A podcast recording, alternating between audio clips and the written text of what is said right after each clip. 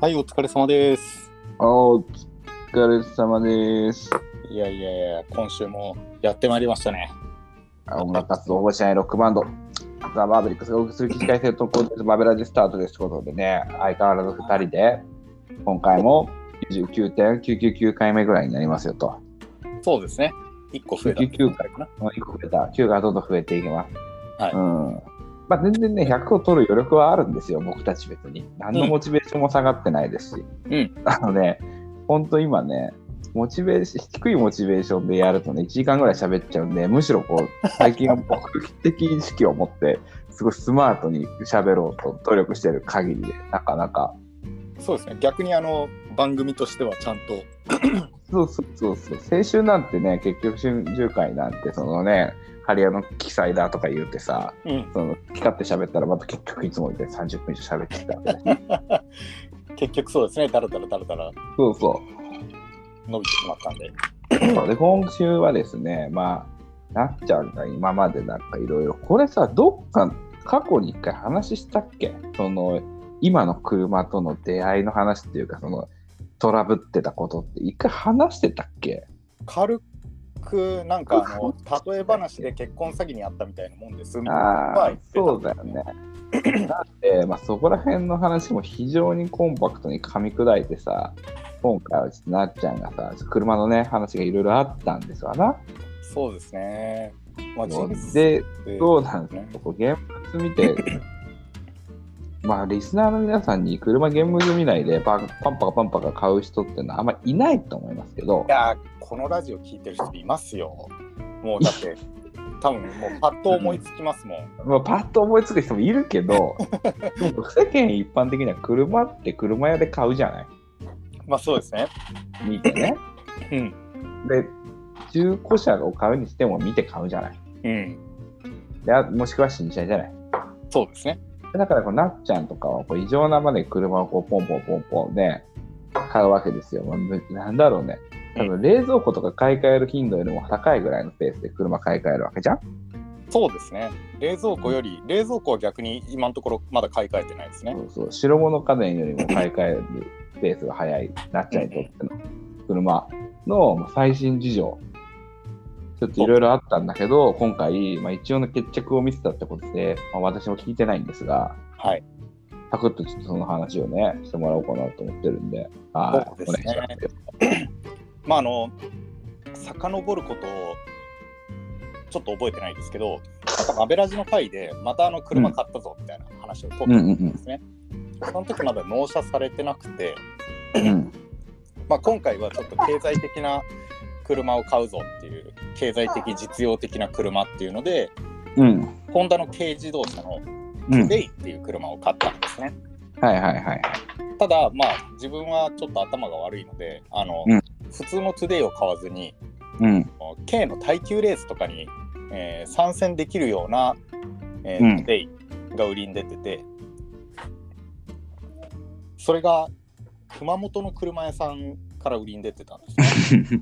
もうわけわかんないね。僕はちょっとするよあら、あら、フィーチャリングゆきちゃんですね、今日は。僕はちょっと耳たんだもん。ごめんなさいね、 ちょっとね。まあ、ノイズが、ノイズじゃないですけど、ノイズがないんでそう。まあ、熊本の車屋さんで、まあ、現物見れないんで、あの、うんいろいろ話を伺おうかなと。うん。で、まあ、某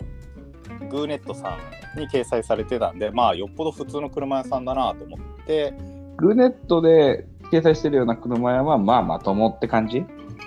て思っ普通は。てたんですね、普通。で、株式会社ってついてたんで、まうん。あ、うん、普通の、普通のっていうか、まあ、一般企業なのかなっていううん。気持ちでまあ普通に電話をしてでなんか自称プロレーサーの社長さんが、うん。えー、といろいろ車を説明してくれたんですねうん。うん。うん。エンジンはオーバーホールしてあってミッションもオーバーホールしてあってもう即レース出れるし、あのはい自分も運転したけどもうこの車はめっちゃ軽にしては速いしうん。超絶レーシングカーみたいだとはいはいはい。えちょっと待って、なっちゃん、これさ。はい。この語り出しから10分で切りつけれんの あーまあいや大丈夫ですよ多分大丈夫です大丈夫うん 大丈夫後半すさまじい速さで進むのこれ。今もう車の買う,、ま、買う前までの話でだいぶボリューム感あったけど、いやもうそれがだってそれが分かんないとはいはい。ああ、まあ、全てが繋がらないんで結そうか局だからそこでその自称プロレーサーの社長さんになんか足回りもセッティングしてるし、今後もなんかサーキット行って困ったら全然ああ、そうかアドバそうイか。スするよ相談も乗りますよ、みたいな。そういうところの車屋だったと。っていう感じでめちゃフランクでフレンドリーででいろいろ情報もとか言って、で僕もいろんな車乗ってるんで、うん古い車だからまあ腐ってないですかとか錆びないですかとか言って、はいはいはいあ全然そんなのないよとか言ってうんうんうん。でえっ、と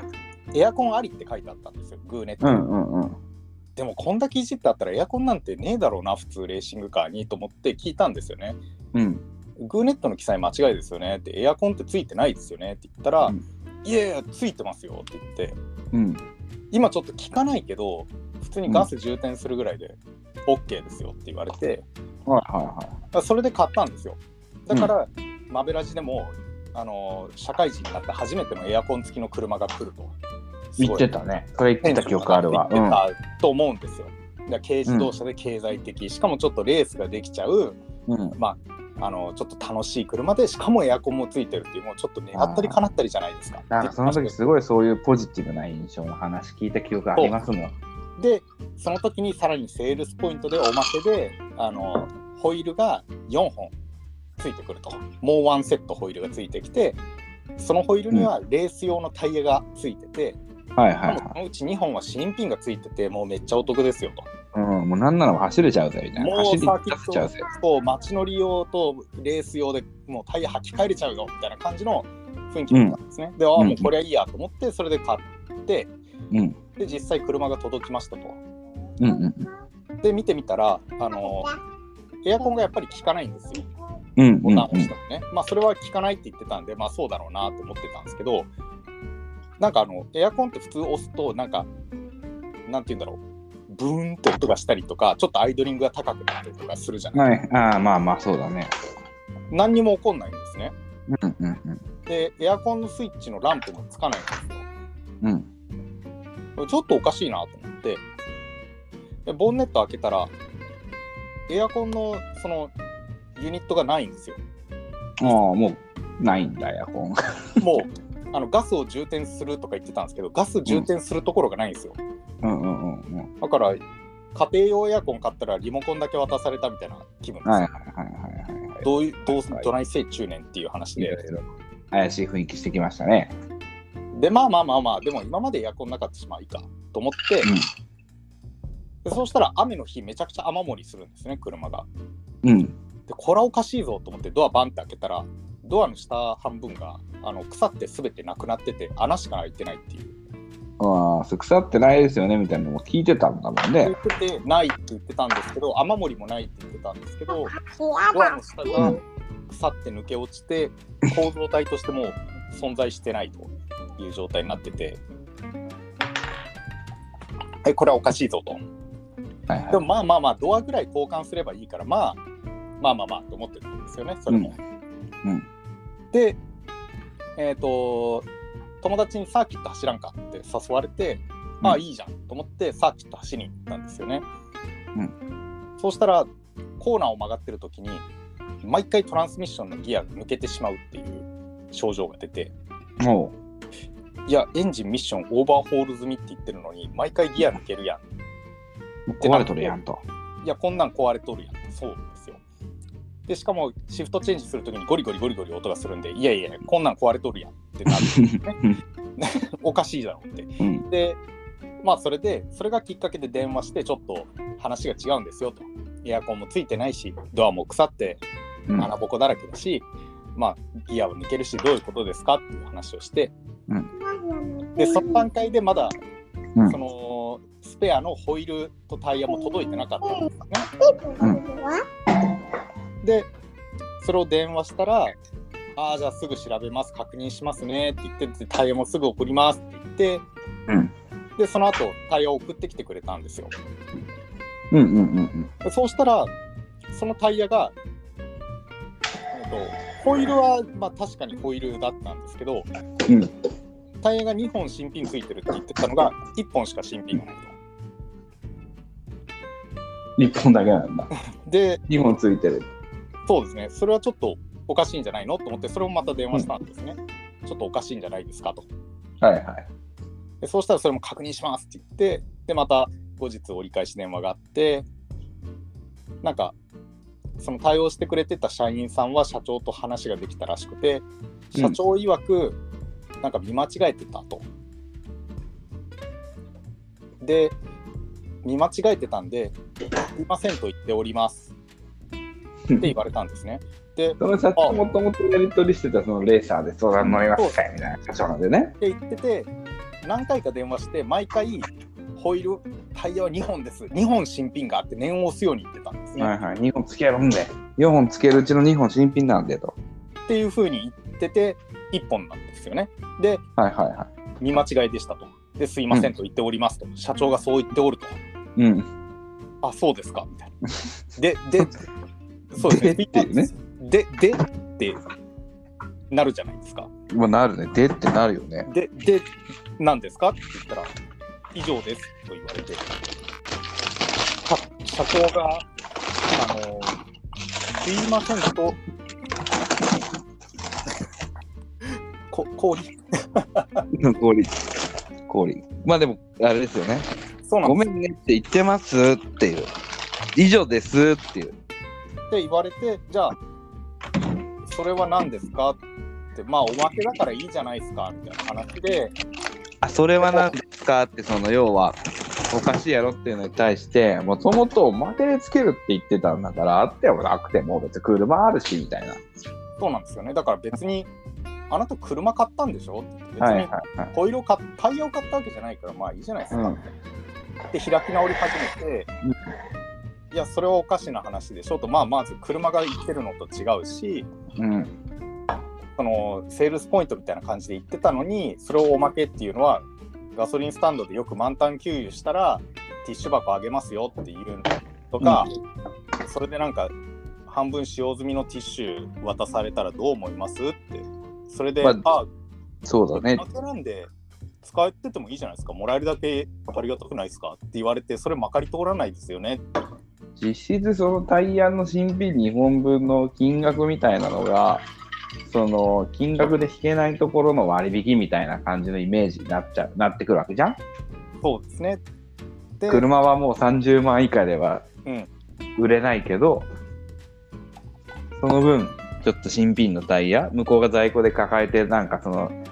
浮いてるからかわからんけどつけることによって商品価値としてはタイヤが例えば5万のタイヤがついてくるから、車それがタダで考えると車は30万が25万円相当でみたいな。てかまあ実質5万お得にみたいな。そんな感じなんですようんでまあ結局それでまあその社員さんはちょっと言葉があんまり日本人なんですけどあんまりこ会話ができない方でそういう話をした時にどう思いますかってそのティッシュの例えとかしてガススタでそういうティッシュもらった時にうんあなた受け取るんですかって一般常識的にタイヤの話を差し置いてはいどういう喧嘩を知りたいんで、あなたの一般常識を知りたいんで、うんそういったことがあった場合に、あなたはどうしますかっていうふうに聞いたんですね。うんそれの答えが、タイヤは渡せませんなんですね。おかしいでしょもいや、だからあのかかそう、タイヤはちょっと一回置いといてもらって、そういう例え話で、あなたのちょっと常識を知りたいから、それを答えてください。の答えが、すいません。か、タイヤが渡せませんの2択しかなくて、もうそれしか返ってこなくて、あれ、なんかロボットに話してんのかう。 なうんもう彼的にはもうその事実を伝えるしかなかったんで会社の方針としてはもうタイヤを渡せないっていうもうだから、うん、すごい、あのー不思議なタイプの人間だったんですけど、まあ一応そこまでは連絡取れててその後もいろいろ話をしてでちょっうんと社長さんと話させてくれんと、なんかうん本当に社長がそうやって言ってるのかそのへんてこな社員さんが勝手になんか社長に怒られたくないからなんか口先だけで言ってるのか分かんないから、うん社長が謝罪してるんだったら社長に電話させてくださいっていう話をずっとしてたはいはいもう本人に話しさせるとそうなんですよね。っていうのを1週間ぐらい繰り返したある日電話がかかってきて、うんお電話がかかってきたと思ったらえっ、と現場車でこっち販売してたんでうんもう何もやる義務はありませんと。ああ、こっちとしてはもう何の責任も負いません。もじゃあって言って、ブツって切られちゃったんですね。やっぱり買い物したもんだよね。もう社員さんにブツって切れてし切られてしまって、その後会社の電話番号も、その社員さんの携帯も、すべて着信拒否にされてしまって、はいはいは取れなくなって、ではもうどうしようもないやって困ってた時に、えーと元バイト先が車屋さんなんですねアメ車の、うんい。うんそこにまあちょっと冗談半分こんなことがあったんすよっていうのを、先々週かな話に行ったんですね、うんではははっていう話だったんですけどまあ、うん車屋さんもやっぱ元バイト先の社長なんでそこら辺でいやそれはちょっと良くないよっていう話をしてくれてうんああ、ちょっとそれちょっと法律的にはあかんやろと。いかんしちょっとそんなことがあの、今の時代にあるっていうのはちょっと信じられんっていう話でちょっと探り入れてみるわって言ってくれてあへえ九州のそっちの方にちょっと業者がいるからその人に電話するわって言ってその場でバーって電話してくれてこういう会社でこういう風でこうこうこうでとでちょっと暇な時見に行ってくれんかと、はいはいはいあ。っそてん言ってなく動れきたがのね。あすごいなんかもうそれだけで心救われるわってうん。やっぱ人のつながりって大切だなって思うことがあったんですね。うんうんで、えー先週またうんあのちょっと、その元バイト先に顔出してみようと思って行ったんですようん。はいはいはい。でそうしたら社長もいてあちょうどいいところに来たねと、うんそういえばあのこの間その九州の知り合いにあの熊本のお店ちょっと見てもらうようにお願いしてたんだけどって言って結論を言うと,、えーとまあ、そのお店の住所書いてあるからその住所のところまで行ってくれたとどんなもあとどんな人間がやってるのかちょっと面を拝んでやろうと思って見に行ってくれたとう、もう現地にね。すごいともうこれはちょっとなんかすごい話が聞けるのかと思ったらえっ、とさら地だったとはあの何もないただのさら地だったよとあ。えでなんか、えー、とその会社の名前とそのどういう車を扱っててでっていう情報は、えー、となんか聞いて回ってくれたらしくて九州でうんうんそうすると熊本にはそういうお店はないらしくてほたうだ福岡にはなんかそういうお店があるらしいっていう噂は聞いてうん。えだから、まあ、結論多分母体としてなん、えー、と酒屋さんなんですけど多分九州かなんかの酒屋さんが母体としてやっててそこで車を販売してるんだけど、うん。なんか都合があって一応看板を構えるにあたって住所が必要だからっていうので熊本のその土地かそれかこういった、あの悪どいことをやってるから何かあってもいいようにっていうそういう飛ばした住所もうほんと詐欺師のことですよね、を用意してまあ営業してたんじゃないかなっていうことなんですね。ええで最近その軽自動車のそういった詐欺じゃないですけどうんもう未練からっていうのをいいことにやっぱとんでもない車をすごい売ってる業者が多いらしくて押し売りじゃないけど、まあ、売りつけて、ねで売ったらもう消えてしまうっていう感じですあねーもうその単発売ってはい消えるみたいもな。うピュッていってしまうようなところがおなんか最近はそう軽自動車とあと軽自動車のレース系の車でやっぱ多いっていうあーでだからなるほど。僕はまんまとその手のところにまあ引っかかってしまったんですけどちょうどカもやったんやな。そうなんそかのだから、うんレッケってこともあって、状態が悪かったりとかして、うん改造車だから、こう、車、まあなんかちょっと逸脱してる車なわけじゃん。うんだから買う側もそんなもんかって最初に受け止めてる間に、まあ、まんまと逃げおせると。そうなんですよねだなんかこんなここまでなんか徹底してなんかそれでお店があったよこんな人間がやっとったよって言ったらちょっと怒れちゃってよしうん熊本行くかみたいな気持ちになったかもしれないんですけど、うんなんか逆にもうここまで吹っ切れてあのさら地だったよって言われちゃったらもうハハハって笑うしかないんで。あさらちなんだもんね。もういやさら ちだもんなーってもうはあってさらちかといや、すごいね。なんかもうほんとこんなんテレビでしか聞いたことないような本当に見事に詐欺まがいっていうか詐欺だよね。そうですね綺麗に詐欺ですねそう。俺、それちょっと気になってたんだけどさ、はいそうやって中古でその車をいわゆるグーだったりとかあれか買う場合って、はい車どうやって手元に来るの陸送業者があるんで、あまあ、結局なるほ Amazon どでかい版みたいな感じになるんですよねあそうなんだ。一応ちゃんとそうやって、まあ、あの、レッカーじゃないけど、トラクタあのトラック積載機がー積載、うん、たまに高速道路で何台も車積んでるやついるじゃん、あるね。あるじゃない。なんかメーカーとかディーラーだったらナンバーのないトヨタ車とかばっかあり、の、新品、ピカピカのね。それをたまになんか車種とかなんかぐしゃぐしゃのやつ積んでるやついるじゃないですか。あるね、あるマツね。ダもトヨタもホンダも何でも乗せてるはいはいなんかあれ結構古い車乗ってんなみたいな10年前のなんかファミリーバンとか乗ってますみたいな感じのあれが多分そういうやつなんですよそういうどっからどこまで運ぶっていうなるほど。まあ、本当に配送業者の車サイズ版っていう。そうなんですよ。まあ、だからこそ、ヨシさんの車が愛知から北海道に旅立つっていうのも、そういう経緯があって、多分あの旅立っていったと思うんですね。そういう車がやってんだね。うん。まあ、それは車屋さんとは全く別なんで、うんまあ、そうですね、そうやって車は送られてきます。自分で取りに行かない場合は。そうなんだ。俺、てっきりなんか、その車屋がさ、直接乗ってくるのかなぐらいの気持ちでいたんだけど、そうじゃないわけ。あのそういうふうに言い張るパターンもありますね。あそあの RX7 を買った時も結構あくどいところだったんですけど、うんそこは自走で走ってきたから安心だよみたいな感じをすごいあのアピールしてたんですねう。うーん。 300キロぐらい走ってきたけど壊れないからもうこれ安心ですよって言ってはいはい。ここまで元気に来ましたよ、みたいな。って言ってたんですけどうん。あのどう考えてもこれ走ってねえだろうっていう 状態が悪すぎたんでそれもえ、でも、それ、一応、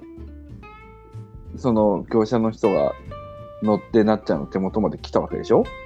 て言い張ってるんですけど多分それも、うあのそういう手口らしくてうんうん。だって自走できたから安心でしょって言ってあ確かに安心だと思わせるためにやってるけど実際は積載車で自分たちの積載車に乗っけてうん、何台かあついでにこっちまで来てーで最後乗ってそうなほんんのですごいだけ走って届けるみたいな最後の数キロだけ車を手前で下ろして一1人だけ車に乗ってブーンって来て「いやー300キロ長かったっすわ」みたいな感じで行って渡してから「あの電車で帰りますね」って言って積載車に迎えに来てもらってそのまま一緒に帰るっていうパターンらしくてうんうんなのでそこら辺もいろいろそうですね車屋さんの裏情報とかつながりができたことによっていろいろ知ることができて、いやーでもすごいねその九州の現地での、うん、その店の状況が分かるっていうさ例えば本当に悪徳業者っぽい事務所しかなかったとかあるけどさ、もうさらちなんだもんね隠れ蓑っていうかもうその土地の名前だけっそうなんですよね。ていう感じなんだねなんか今までやっぱりムカついてたんですけどここまで吹っ切れるともうなんか、もういいやっていいよくはないけどまあ普通に車を手放して次の車をに進む決心ができたというか、なんかあれだよね、その、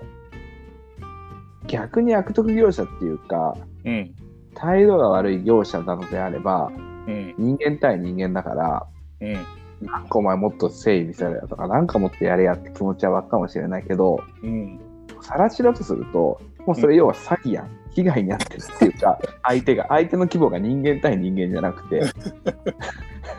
術中にはまったわけだから、もうやられたって感じになるだろうね、もう。そうですねこっちの気持ちで向こうの気持ちを見せろっていうのはもう全くそんな期待はできないわけだし。うんもう本当にそうですねどんだけあのもうのれんに腕押しみたいなそういうことわざがすごいフィットするようなそれでも泣きついたりすることはできないの。まあ結局だから、まあ、うん株式会社とか母体があるんで、どっかには会社があると思うんですよね。うんで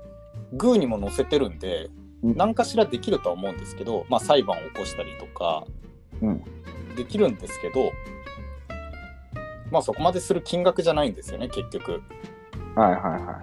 い。何百万とかの車だとやっぱりそうやって裁判を起こされる可能性が高いからやらないらしいんですよ向こうも車屋さんもあそうなんだ。この軽自動車っていうのしかも100万円以内の金額ってなるとうん裁判を起こしたところで、あの第三者を挟むと弁護士を雇ったりすると結局その費用で全て消えちゃうぐらいのうんとかうんまあよくて半分戻ってこないとかなんかそういう話になってきちゃうんで。うん。みんなその労力を考えるとやらないっていうふうになるんで、あトッあプに。どの道やっても、まあ、大して勝てないし、もう泣き泣き寝入りなんだね。やられちゃったこっちが悪い。そうでも本当今そういう軽自動車がちょっと狙われやすいっていう話なので皆さんもぜひまあ車を買うっていう方いないかもしれないですけどうんうんうん。もしなんかちょっとなーって言ってコロナだし経済的な軽自動車中古で見よっかなって見てるときはあの車屋さんだからっていう安心感はあんまりないのかなって気がしましたね。なるほどですわ。なんかオークションとかだったらやっぱり個人対個人なんでやっぱ何でもありなところはあるけどはいはいはい。個人対そういう商売をやってるお店っていうのでなんかここまで綺麗に、そうですねさらちとかいうパターンがあるとは思ってなかったんでいや、店の住所さらちはなかなかないよね。もう世にそうもですよ物語みたい。いや本当になんか貴重な体験むしろなんか1週2週3週ぐらい回って笑けちゃって面白いみたいな感じですね。ということで、こう、一応の決着を得たという、決着ついた、決着ついてねえけど、 完封された感じだけど、まあまあそういうことでしたっていうことなんですね。まあ逆に綺麗に完全試合を決められたという話ですね。やられましたね、見事にね。見事に腐った車を引き渡されて、まあ車に罪はないからね。まあいろいろそういう他の人の話なんかうんそういう似たパターンでやられたっていうのだとやっぱもううんそもそもあの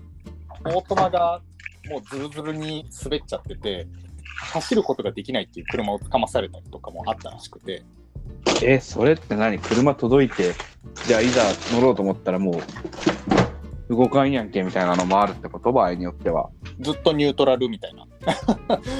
いや、すごいね、それ。だからそういうパターンもあったんでそれくらい考えると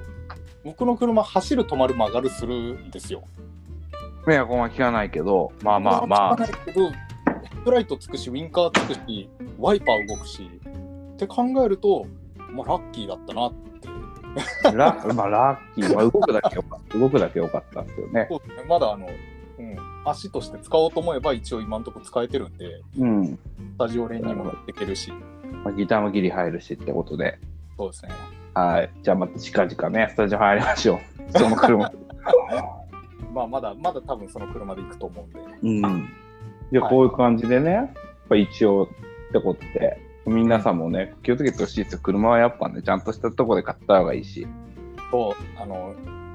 まあ、知り合いとかいるんだったら、そういう人から買うとか、うん。まあ知り合いじゃなくても、まあ、対ちゃんと対面して話ができたりどういう人となりっていうのが見えたりとか、まあ、車も見て確認できるっていうのが一番ですね。うん、そうですよ。だから変にね、安いからとかさ、状態良さそうな車があったからっていうネットで手を、まあ、出す人もたくさんね、マブラジのリスナーにはいるかもしれませんけど、うん、できれば、まあ、地元の車屋とかで通いやすくて、うん、あのな見れる車の状態が見れるところで、かまあ大手、大手ディーラーっていうか、まあ、自動車メーカーっていうのは大手しかいないんで、基本的にはディーラー全国にありますけども、うんそういうところでもう新車で買って壊れたりとかしてもね、すぐ対応して もらえるみたいな感じで車買った方がいいですよ。本当、間違いないですね。はい、僕のもね、言うてね、半年に1回バッテリー上がる仕様とかになったりしてましたけど、昔。ででもやっぱ、車が近いと安心。ね、僕の、良かったんで、だるかったっすもん、やっぱ。うん。うん。なんで、そういう感じでね、皆さんも、まあ、重々ね、車にね、お住まいの方で車乗らないで生活っていうのは、そうですね。車ありきの生活過ごしてる方が多いと思うんで、ね、大事にしましょう、車。はい。ってことで、今週もね、 ありがとうございました。なんか、今回はね、起承転結っていうかね、30分ぐらいの話になったけど、ワンテーマでしっかり話に沿っていったから、まあ、聞き応えとかはまあ知らないけど、車興味ない人からしたら知らねえみたいな、そんなとこで車買わねえってだけの話かもしれないけど、まあ、でまもあ、うん面白い話になってくれたらいいですね。そうそうそうそう、これ本当ね、参考にすべきですよ、こういうのは。いや、本当、車以外でもマジであの気をつけましょう。あの更地じゃないことを祈ります。そうそうそう、何買うにしてもそうだからね。うん。うん。ということでね、まあ、趣味のアイテム買って、なんか、じね、全然不良不良品とか不動不動品だからって言って、住所、ね、Google マップで見たら、サラチとかだったらね、もうどうしようもないんで、うん。うん。で、ネットってのはやっぱそういうの怖いんでね、不明性があるのはそういうの怖いんで、気をつけていきましょうということで、はい。今週もね、ありがとうございました。99.999回目、お相手はザ・マベリックストラムの友也と、えーリードギター、夏美でした。ありがとうございました。あーおやすみなさい。